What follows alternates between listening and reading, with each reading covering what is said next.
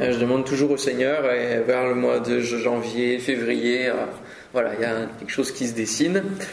Et donc cette année, c'est le livre de Job. C'est pas une mince affaire, hein, 42 chapitres, déjà un gros bloc. J'avais déjà fait Esaïe, qui était déjà un gros bloc et qui était déjà passionnant et bien intense. Et Job, c'est encore une autre performance, parce qu'en fait, des chapitres 3 à 41, ce ne sont que des vers hébraïques, hein. c'est de la poésie en fait. Donc pour décrypter euh, le sens original de, l'auteur et de cette poésie, il faut vraiment être versé dans, euh, dans, l'hébreu, hein. donc euh, c'est assez complexe et il faut éviter de mal traduire. Il y a beaucoup de questions de traduction dans, dans ce livre de Job parce que justement cette poésie se rapporte aussi à, à des tournures de langage, à des expressions euh, de, de l'époque. Euh, parfois c'est de l'ironie, donc il faut savoir que c'est de l'ironie et pas le prendre au premier degré. Enfin voilà. Donc c'est assez, euh, assez complexe et, et, de toute manière on va pas faire verset par verset. Hein, ce serait voilà, on, resterait là jusqu'à l'été prochain. Donc voilà, on va, faire un, résumé, mais quand même quelques, quelques, quelques recherches. Et alors pourquoi ce thème quand le premier de la classe est à l'épreuve? Eh bien finalement, quand on, quand on l'a lu en entier une fois et qu'on se fait le, résumé, justement une image, une parabole, puisque c'est un, un livre plein d'images, plein de métaphores. Hein, il y a j'ai pas encore fini de compter toutes les métaphores, je voulais vous dire pour plus tard, mais en tout cas j'en ai déjà recensé plus d'une cinquantaine de, paraboles, d'images qui sont employées pour expliquer les réalités de la vie. Et euh, vraiment, le parallèle qu'on peut faire de manière générale, c'est que euh, Job est comme le premier de la classe, et puis, euh, et puis il y a ces petits copains qui vont venir dans la cour d'école, ils vont discuter ensemble sur Dieu. Puis à un moment donné, le directeur il va venir, autrement dit Dieu, il va dire bon, euh, vous arrêtez de parler de moi d'une mauvaise manière et, je vais rétablir les choses. C'est un peu ça. Hein. Grossièrement parlant, euh, voilà, brièvement, c'est un petit peu ce, ce, modèle-là qu'on peut voir. Alors bien sûr, il, est beaucoup plus complexe que ça, mais on va tirer un petit peu l'image tout au long des des titres de chaque prédication. Donc le premier titre pour aujourd'hui, c'est que l'école existe depuis bien longtemps. L'école existe depuis longtemps. Alors, euh, qu'est-ce qui... Euh, alors comment on va le dire? L'école existe depuis bien longtemps. À quelle époque vous pensez que Job a vécu? C'est le, premier livre. C'est le, plus vieux livre. C'est ça, c'est l'un des plus, vieux livres de la Bible. C'est pas parce qu'il est euh, au moment presque au milieu hein, dans les livres poétiques que c'est euh, à cette époque-là hein, que c'est au même, même moment que Salomon. Non, c'est voilà dans les patriarches. En fait, Job fait partie, on peut le mettre dans le panel des patriarches. Donc c'est une époque assez lointaine. Alors je vous sortirai une chronologie ce soir parce que là je l'ai pas eu, mais euh, on est, il a été contemporain, on peut penser, hein, parce qu'on a très peu d'éléments en fait. Euh, et si on lit le premier verset, on a juste il y avait au pays d'Outs un homme appelé Job. Voilà. En quelque sorte, c'est un peu juste ce qu'on a. Et on va avoir quelques indices comme ça qui vont nous être donnés euh, pour dater un petit peu euh, ce livre de Job. Beaucoup de livres euh, anciens nous donnent des soucis quant à la transmission des textes. Parce que forcément, de génération en génération, de siècle en siècle, de millénaire en millénaire, parce que là il s'agit vraiment de cela. Hein, on est au troisième millénaire avant Jésus. donc forcément, le texte, pour qu'il arrive jusqu'à nous de manière intacte, c'est un petit peu, un petit peu compliqué. Et on peut penser qu'il a pu subir quelques ajouts, déplacements, retraits par rapport à l'original, euh, quant à ce qu'on va pouvoir lire là ensemble tout au long de cette semaine. Par exemple, l'intervention d'Eliou. Vous savez, c'est celui qui, est, euh, qui arrive le plus jeune après tous les amis, les discours euh, en ping-pong entre Job et ses amis. Job va faire sa dernière tirade.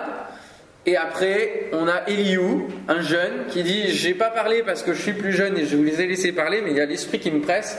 Et il va faire lui aussi tout un discours avant le discours divin. Et euh, cette intervention-là de, cet homme-là, euh, plusieurs euh, portent à, croire que ben, c'est un rajout, ajout qui a été fait au livre de Job. Pourquoi? Parce qu'il n'est ni annoncé dans le prologue, alors que les autres amis sont présentés. Il n'est pas annoncé dans l'épilogue.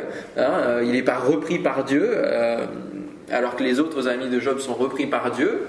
Donc on peut penser qu'il y a eu un ajout qui a été fait euh, euh, un peu plus tard. Alors il est vrai que Job a vécu au moment des patriarches, mais son livre a été écrit plus tard.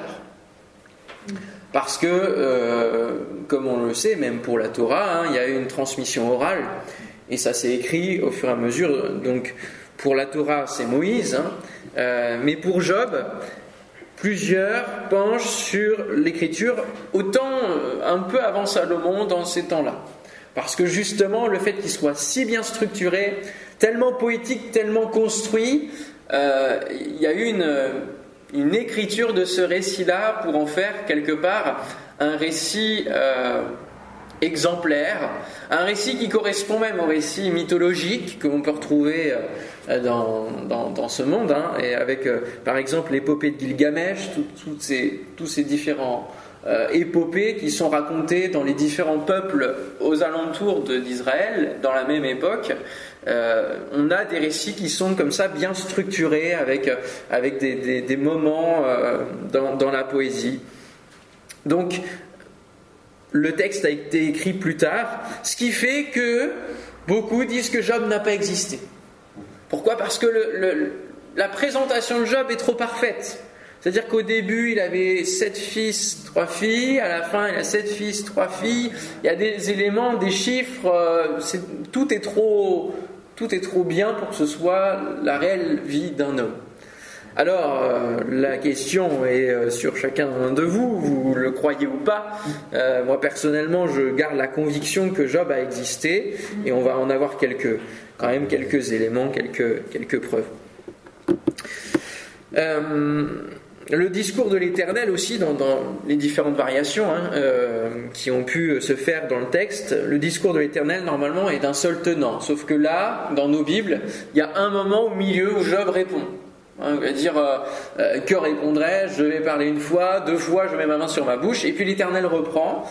Alors ça, normalement, Job, il parle qu'une seule fois après Dieu, et Dieu normalement tient son texte d'un seul tenant.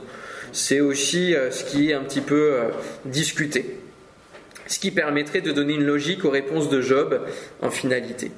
Bon, même si c'est important de savoir tout ça hein, et de ne pas euh, euh, s'illusionner en disant ouais tout a été euh, tombé du ciel.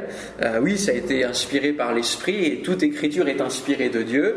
Et parfois, dans, dans tout cela, forcément, il y a la patte humaine et la transmission est un petit peu délicate, mais ça n'enlève rien au fond de ce qui est dit dans ce livre. aux paroles qui sont prononcées. Et même le discours d'Éliu, finalement, ressemble tellement, c'est comme un, préalable au discours de Dieu, qui fait que c'est pas gênant.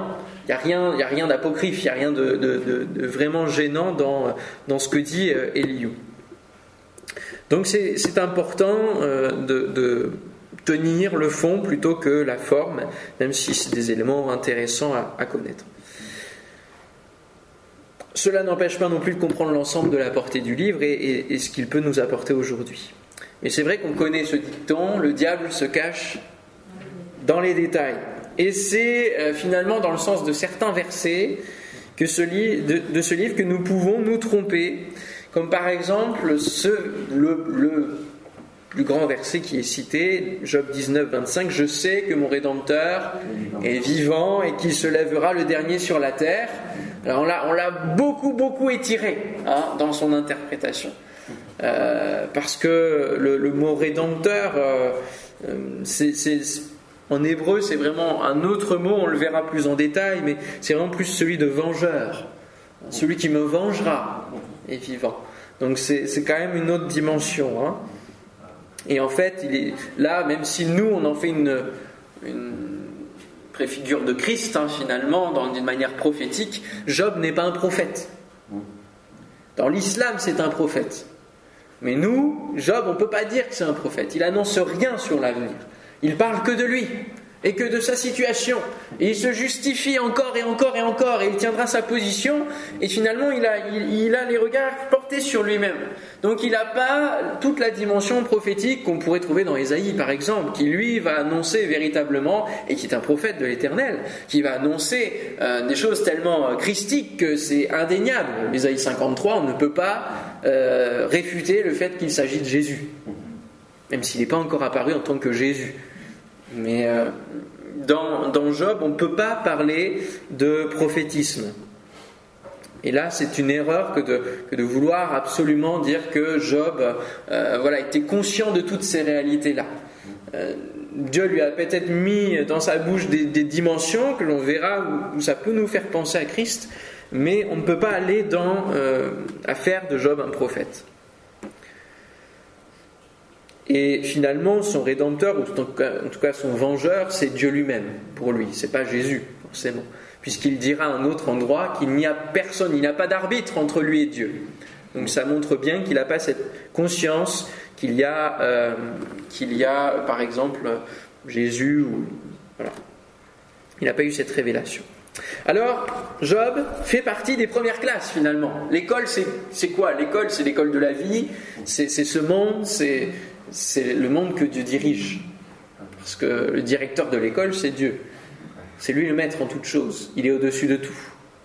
Et donc cette école existe depuis bien longtemps, hein. euh, ce monde existe depuis bien longtemps, et euh, Job fait partie des premières classes. Il est le premier de la classe, mais il fait partie des premières classes aussi. Alors nous ne savons pas exactement euh, à quelle époque précise a vécu Job, ni où. Le pays d'Outs, alors il y a des estimations, et je vais vous montrer une carte de où ça pourrait se situer, mais en tout cas, c'est pas loin du pays d'Israël. Job n'est pas juif, Job n'est pas hébreu, parce que s'il est contemporain d'Abraham, le peuple n'est pas encore euh, en place. Et Israël, le nom d'Israël n'est pas même nommé, hein, puisque Jacob n'est pas. Donc euh, il faut vraiment se mettre dans cette logique que là, on ne va pas parler du peuple hébreu, hein, parce que c'est inexistant dans, la vie de Job. Alors, qu'est-ce que vous voyez? Rien du tout, c'est merveilleux. Mais parfois, c'est bien de visualiser un peu. Voilà. Donc, là, j'ai pris un plan large. Euh, donc, Israël est tout petit ici. Hein. donc là, c'est les pays tels qu'ils sont aujourd'hui. Hein. D'accord? Euh, ici, on avait la, Mésopotamie, etc. Donc ça, c'est le croissant fertile ici, hein, d'accord euh, Avec euh, la, Chaldée, on verra, Ur en Chaldée, c'est ici qui est parti Abraham pour venir jusqu'ici. Et, donc le pays d'Outz, il serait, alors, soit, il est de toute manière de l'autre côté du Jourdain, il y a le pays d'Israël, le Jourdain, et donc il est de l'autre côté du Jourdain, donc à l'est on suppose au sud-est. Euh, pourquoi Alors, je vais vous dire pourquoi sur l'autre carte. Parce que il nous est parlé dans les, plaies finalement qu'il va subir, les dégâts qu'il va subir, des Chaldéens et des Sabéens qui vont venir ruiner euh, le, bétail, hein, ces troupeaux. Donc euh, on a la Chaldée, et donc il faut qu'ils arrivent assez rapidement. Hein, finalement Satan va les envoyer. Et puis, donc, on a la Chaldée, les Chaldéens qui vont venir d'ici pour attaquer, et les Sabéens qui vont venir d'ici pour attaquer aussi. Job, c'est un, il fait partie des fils de l'Orient, de, tous ceux qui sont euh, nomades. Donc il bouge. Il n'a pas véritablement, il a, bien sûr un, lieu, le pays d'Outs, mais voilà, il n'y a, pas de ville.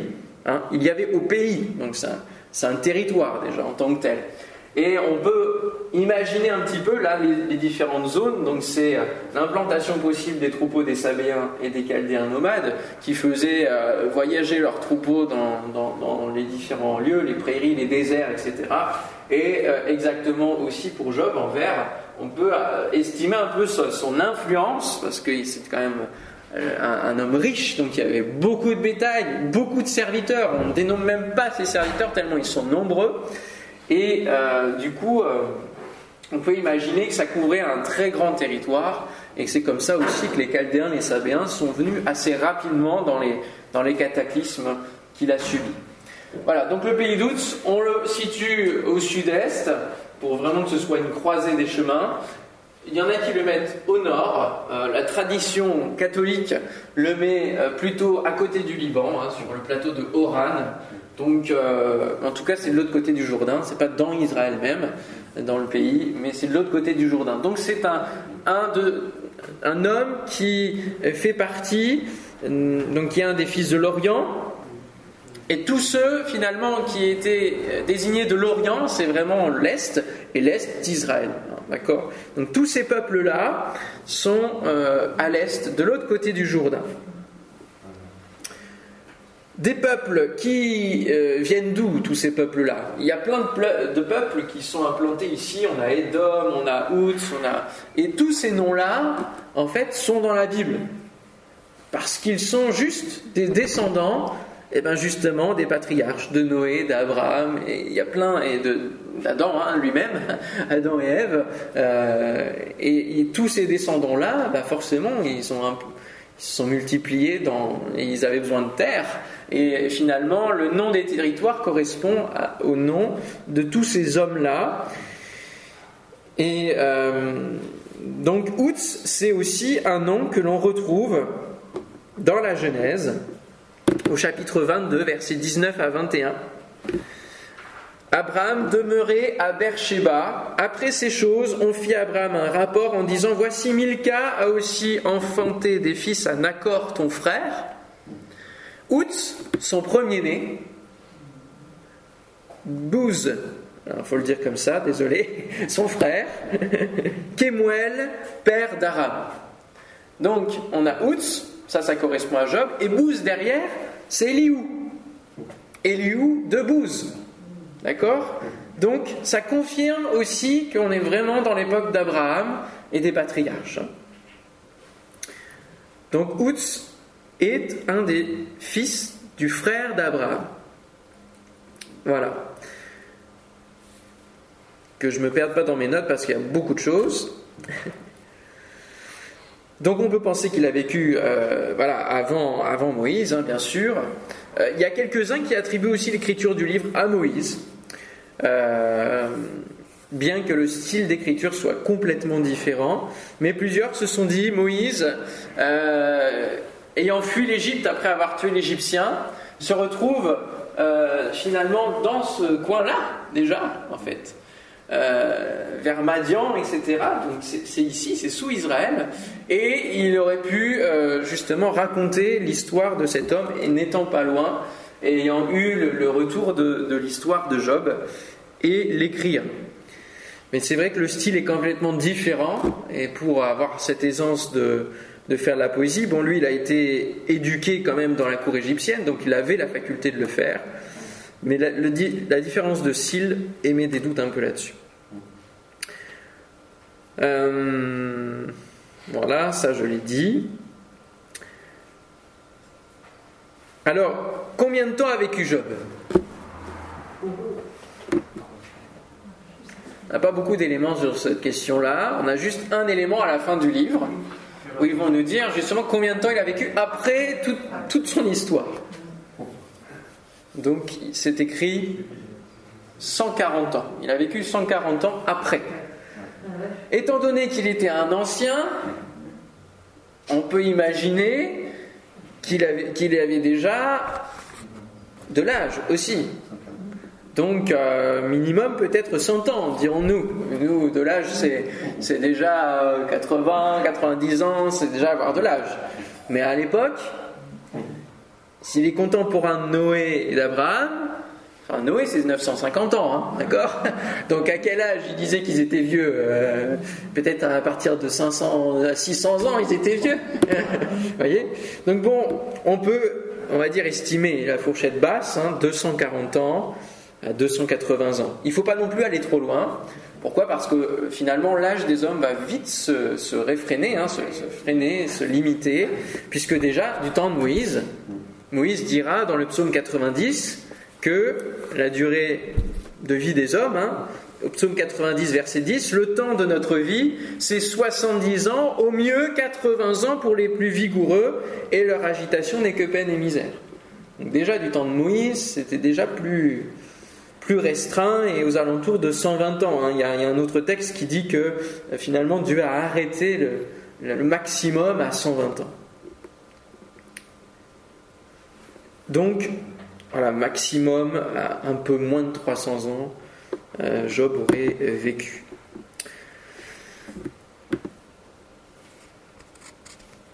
Donc il est vraiment dans les premiers hommes de la terre quand même. Hein. C'est ça qu'il faut se dire, se mettre en tête pour toute la semaine.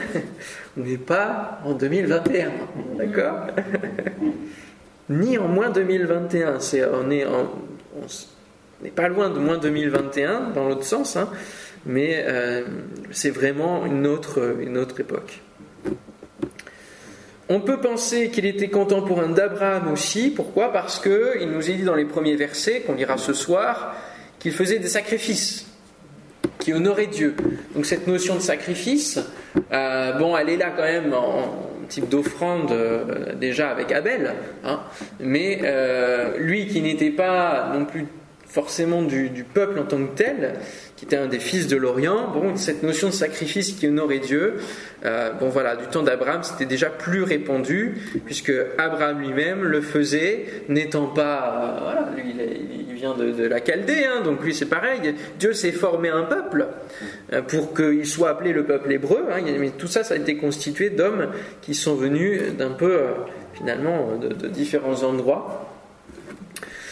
Euh, voilà, il ne faisait pas partie du peuple d'Israël, bien sûr, puisqu'il n'existait pas. Le premier de la classe, parmi les premières classes de l'école de ce monde, et c'est le premier ennemi à abattre. Voilà, ça c'est euh, la suite du verset 1 nous dit c'était un homme intègre et droit, un homme qui révérait Dieu et qui évitait de faire le mal. Voilà la description de ce qu'est Job.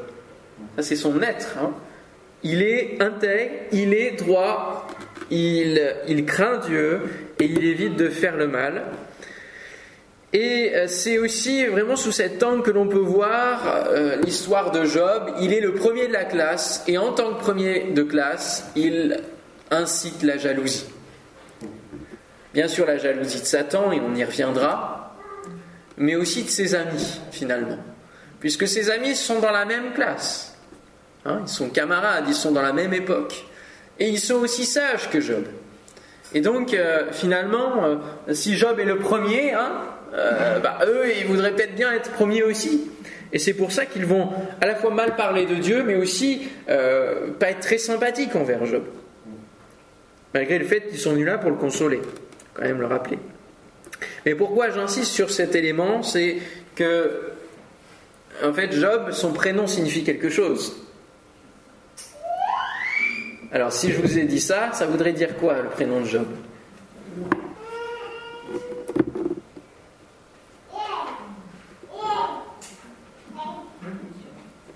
Vous avez peur hein?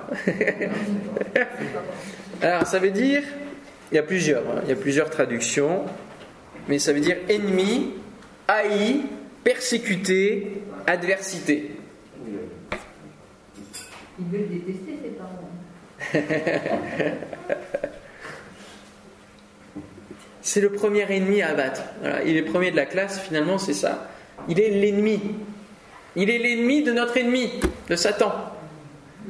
Et eh oui. Alors, il y a une autre traduction, c'est euh, Dieu est mon Père ou Où est mon Père? Et puis la troisième, c'est Je m'exclamerai. Alors ça, oui, on va l'entendre. On va l'entendre s'exclamer. ça, c'est sûr. Mais je, garde véritablement cette, cette première, euh, première traduction parce que c'est celle qui revient vraiment le plus. Et euh, Job, donc c'est Iob hein, en, hébreu, ça vient de Ayab, ce qui a donné Ayoub aussi dans les prénoms. Euh, plutôt euh, arabe, et c'est être hostile à, être un ennemi de, être traité comme un ennemi. Donc c'est véritablement dans ce champ-là qu'il faut aller. On retrouve ce mot justement hébreu une seule fois dans Exode 23, versets 20 à 23, après, un peu après les dix commandements. Il est dit, voici, j'envoie un ange devant toi pour te protéger en chemin. Donc c'est ce qu'il va dire à Moïse hein, dans la sortie de, bien sûr, de, bah, du peuple hein, de, de l'Égypte. Pour te protéger en chemin et pour te faire arriver au lieu que j'ai préparé. Tiens-toi sur tes gardes en sa présence et écoute sa voix. Ne lui résiste point parce qu'il ne pardonnera pas vos péchés, car mon nom est en lui. Mais si tu écoutes sa voix et si tu fais tout ce que je te dirai, je serai l'ennemi, voilà où est le mot, de tes ennemis et l'adversaire de tes adversaires. Alléluia.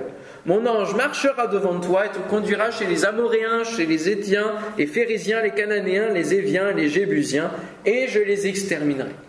Voilà la promesse de Dieu pour Moïse, hein, sortant d'Égypte, c'est qu'il va le conduire avec un ange qui marche devant lui. Et Dieu dit, je vais être l'ennemi de tes ennemis, l'adversaire de tes adversaires. Et on a vraiment ce jeu-là, finalement, dans Job aussi, où, où, là, c'est Satan qui est notre ennemi, et Job est l'ennemi aussi de Satan. Hein, donc on a vraiment un face-à-face. Et ce qui finalement va arriver avec, euh, ce qui ne va pas arriver avec euh, Moïse, puisqu'ils ne vont pas rentrer dans le pays de Canaan, va arriver avec Josué, et on retrouve cet ange quand même boucler la boucle de ce qu'on vient de parler, on retrouve cet ange à l'approche de la première ville à conquérir. L'ange est là. Comme Josué était près de Jéricho, il leva les yeux, regarda, voici un homme se tenait debout devant lui, son épée nue dans la main. Il alla vers lui et lui dit, Es-tu des nôtres ou de nos ennemis Voilà la question qui revient. Il y a un discernement là. Il répondit, Non, alors c'est marrant parce que le, nom là face à cette question c'est toujours bizarre. Mais en tout cas la suite, mais je suis le chef de l'armée de l'Éternel, j'arrive maintenant. Autrement dit, cet ange il se met dans aucun camp. Il est le chef de l'armée de l'Éternel. C'est le troisième camp. Finalement, Job c'est aussi un, trio. Hein. Le camp de Satan, le camp de Dieu et les humains. Finalement, c'est quand même ça. Je suis le chef de l'armée de l'Éternel, j'arrive maintenant. Josué tomba la face contre terre, se prosterna et lui dit Qu'est-ce que mon Seigneur dit à son serviteur?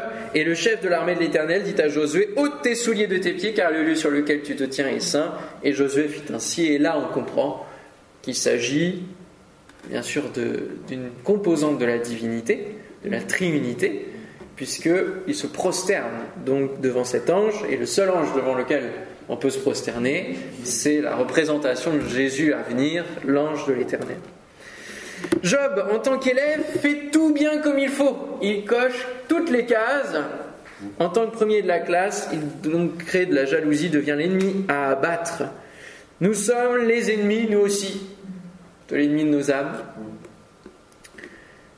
Parce que euh, finalement, nous nous attachons à honorer Dieu, à être intègre, droit, à craindre Dieu, à nous détourner du mal, n'est-ce pas En tant que chrétien, c'est quand même cela que nous, que nous visons, que nous faisons, euh, auquel nous travaillons au quotidien. Et nous sommes aussi euh, finalement les ennemis de tous ceux qui font partie des rangs de l'ennemi de nos âmes, de Satan. Nous sommes l'objet aussi de la jalousie autour de nous, parfois. Et c'est une réalité que Jésus rappellera dans l'évangile de Jean, chapitre 15, versets 18 à 19. Si le monde vous hait, sachez qu'il m'a haï avant vous. Si vous étiez du monde, le monde aimerait ce qui est à lui. Voilà. Il n'y a pas de problème quand on est dans le monde. Pas de souci, on est, on est aimé, on est accepté. Euh, voilà, il y a, y a un brassage là qui se fait et tout le monde est un peu dans le même moule. Mais parce que vous n'êtes pas du monde, vous êtes différent, une différence qui se crée, et que je vous ai choisi du milieu du monde, à cause de cela le monde vous hait, parce qu'il y a quelque part une préférence. Il y a une différence qui crée la préférence. finalement, euh, ce que, ce que Dieu dira à, Satan, c'est cette préférence. Je préfère Job aux autres humains et je préfère Job à, à toi, même Satan, bien sûr, puisque Satan a créé sa propre chute. Mais n'oublions pas que Satan était le premier à côté de Dieu. Et c'est pour ça que le défi va se mettre en place. C'est qu'il faut détruire le remplaçant. Satan s'est fait remplacer quelque part par euh, ceux qui honorent Dieu. Et donc il faut détruire. Et c'est là que le défi prend place. Le thème de la souffrance. Et donc mis en exergue hein, dans l'ensemble de ce livre, c'est quand même cela, la souffrance du juste, de celui qui n'a rien fait et qui va donc poser beaucoup de questions, y compris dans le monde, en disant mais pourquoi Pourquoi la souffrance Et pourquoi souffrir quand on fait tout ce qui est bien, quand on est le premier de la classe Finalement, c'est euh, ce thème de la souffrance qui est mis souvent euh, comme le premier thème. Euh, de ce livre, pour moi, je l'ai mis un petit peu en second plan parce que c'est juste le résultat de ce combat, du défi, d'une guerre. Et c'est ça le premier thème, c'est ça qu'il faut voir. C'est que nous sommes dans une guerre spirituelle. C'est ça, pourquoi le livre de Job existe, c'est parce que Satan, et, enfin, et Dieu, Dieu a, lancé un défi à Satan et Satan vice-versa, quoi. Il y a un combat entre les deux royaumes. Et nous sommes au cœur, nous sommes sur le champ entre ces deux royaumes, tiraillés entre le royaume des ténèbres et le royaume du ciel. Et finalement, la souffrance derrière, bah, c'est le résultat de cette guerre, qui a lieu autant dans les cieux que sur la terre. Mais ce combat est gagné d'avance, alléluia, puisqu'à la croix, tout a été vaincu. Nous comprenons que ce n'est pas à cause de ce qu'il a fait ou non dans sa vie qu'il hérite de la souffrance, mais à cause du fait qu'il est en Dieu. Voilà le problème. Il est en Dieu et ça ne plaît pas. Il y a donc une, théologie qui, va être un petit peu à combattre là dans ce livre, c'est celle d'un Dieu qui nous épie et nous châtie instantanément, que l'on est, péché, il va nous frapper, et si on est bien, il va nous bénir entièrement. Là, il y, a, des choses qu'il va falloir remettre un petit peu en question dans ce type de, raisonnement qui est celui des amis de. Une théologie où le juste jouit du plein bonheur comme s'il était déjà dans le ciel et où le méchant meurt des foudres divines instantanément. L'épître de la souffrance nous indique une autre manière de voir les choses. Voici, nous disons, bienheureux ceux qui ont souffert patiemment. Ah, là, c'est un autre discours, hein, c'est dans Jacques chapitre 5 verset 11. Vous avez entendu parler de la patience de Job? Et vous avez vu la fin que le Seigneur lui accorda, car le Seigneur est plein de miséricorde et de compassion. Voilà ce qui va agir. Autant on va parler aussi de la souffrance, autant il y a aussi cette dimension de la grâce, de la compassion de Dieu, qui restaure, qui rétablit. Mais il y a une souffrance qui parfois n'est pas, justifiable sur ce qu'on a fait ou ce qu'on n'a pas fait. Ça, il faut bien le comprendre. Mais là, une, des preuves de plus que Job a existé, c'est que Jacques le cite comme un réel homme. Quoi. On termine avec ce, troisième point. Est-ce un premier fantôme? Comme je le disais tout à l'heure, plusieurs commentateurs et théologiens évoquent le fait qu'il pourrait s'agir d'un conte légendaire, afin d'évoquer l'image du peuple hébreu souffrant à cause de l'amour de Dieu pour lui. J'ai aimé Jacob et j'ai haï Ésaü. Là encore, la question d'une préférence. On sait bien que c'est pas à faire les préférences dans les fratries, dans les familles. Hein. Ça crée des problèmes pas possibles. Qu'est-ce que tu nous fais, Seigneur? Pourquoi tu te fais des préférences? Et parce qu'il regarde au cœur, et puis parce qu'il dessine des, destinées, des plans de vie, qu'il sait quelles vont être aussi les, réactions, comment le cœur va se disposer à, à sa présence, à ce qu'il va dire. Cette préférence fera la jalousie et la haine des nations envers Israël. Et finalement, c'est vrai que l'histoire de Job, bah, ça peut être aussi l'histoire du peuple hébreu après. Un juste souffrant, un peuple qui veut s'attacher à Dieu et qui souffre. Mais on voit que dans l'histoire du peuple hébreu, ils vont se détourner du Seigneur et ils vont souffrir aussi parce que Dieu va leur amener parfois des corrections pour revenir à lui. Donc, on sait aussi qu'une des parts de la souffrance et l'explication de la souffrance d'une manière générale, au-delà du livre de Job, c'est aussi pour mieux nous ramener à Dieu, pour dépendre de Dieu encore plus. On se demande pourquoi utilisé la souffrance. Mais Isaïe 53 nous dit il a plu à l'Éternel de le briser par la souffrance. Ça, c'est une parole où il nous faut véritablement l'aide de l'esprit pour la comprendre. Une idée court également sur le fait que Moïse aurait écrit, bon ça je l'ai dit, nous ne pouvons pas nous permettre finalement de suivre la voie de, juste un conte légendaire parce que euh, nous n'avons pas d'éléments qui, qui assoient le fait que c'est un conte, que, Job n'a pas existé, tout comme en fait, les, les deux côtés, qu'il ait existé ou qu'il n'ait pas existé, on n'a pas assez de choses pour le dire. Donc on va, préférer, en tout cas je vous invite à préférer le fait qu'il ait existé. Ézéchiel 14, 12, c'est un autre passage, c'est le deuxième passage seulement, le dernier, qui parle de Job. Donc on a Jacques 5, et puis on a Ézéchiel 14, hein. 12 à 20. La parole de l'Éternel me fut adressée en ces mots, Fils de l'homme, lorsqu'un pays pécherait contre moi en se livrant à l'infidélité, et que j'étendrais ma main sur lui, si je brisais pour lui le bâton du pain, si je lui envoyais la famine, si j'en exterminais les hommes et les bêtes, et qu'il y eut au milieu de lui ces trois hommes, Noé, Daniel et Job, ils sauveraient leur âme par leur justice, dit le Seigneur l'Éternel. Si je faisais parcourir le pays par des bêtes féroces qui le dépeupleraient, s'il devenait un désert où personne ne passerait à cause de ces bêtes, et qu'il y eût au milieu de lui ces trois hommes, je suis vivant, dit le Seigneur l'Éternel, ils ne sauveraient ni fils ni fille, eux seuls seraient sauvés, et le pays deviendrait un désert. Ou si j'amenais l'épée contre ce pays, si je disais que l'épée parcourt le pays, si j'en exterminais les hommes et les bêtes, et qu'il y eût au milieu de lui ces trois hommes, je suis vivant du Seigneur l'Éternel, ils ne sauveraient ni fille, mais eux seuls seraient sauvés. Ou si j'envoyais la peste dans ce pays, si je répondais contre lui ma fureur par la mortalité, pour en exterminer les hommes et les bêtes, et qu'il y eût au milieu de lui Noé, Daniel et Job, je suis vivant, dit le Seigneur l'Éternel, ils ne sauveraient ni fils ni fille, mais ils sauveraient leur âme par leur justice. Quatre fois. bon, si Dieu lui-même met le nom de Job comme un homme pouvant être sauvé par sa justice dans la bouche du prophète, pour le peuple, on peut quand même euh, penser que c'est un homme qui a vraiment vécu. Si Dieu en parle véritablement. Hein, de la même manière que Noé et Daniel. Alors, juste, on va soulever dans ce que je viens de lire. Vous voyez que là, c'est Dieu qui envoie la peste, qui envoie la famine, qui envoie. On est d'accord hein.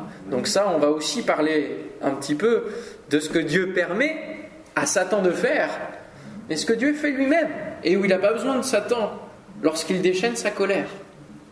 Le déluge lui-même est un, est un jugement prononcé par lui, est un fléau que lui-même a mis en place. Il n'a pas eu besoin de Satan pour cela. Et euh, comme le dira Job à sa femme, nous, recevions, nous recevons le, le, bien, le bonheur de la part de l'Éternel. Pourquoi nous ne recevrions pas aussi le malheur?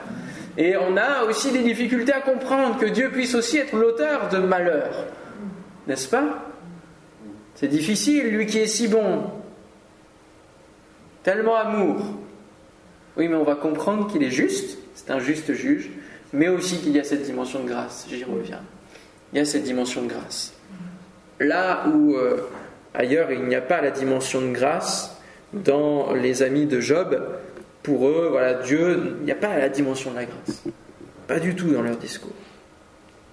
Mais Dieu, lui, même s'il peut envoyer le malheur, il peut ne pas l'envoyer à cause de la justice de certains. Comme l'intercession d'Abraham, en plus.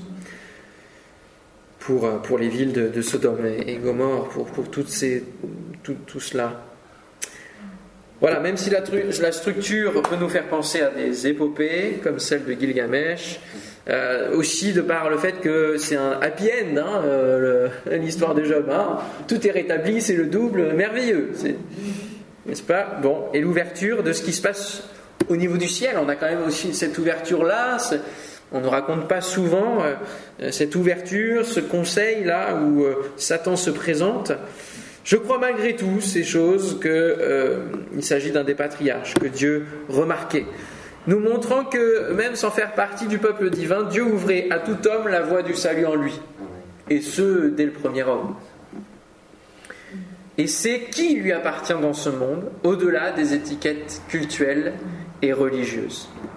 Conclusion, comme la structure formelle est complexe, hein, le fond du livre, lui, de Job, détaille aussi l'apparente complexité de l'éternel qui doit nous pousser à toujours mieux finalement le connaître, bien qu'on ne puisse pas connaître Dieu du début jusqu'à la fin, comme le dit l'Ecclésiaste.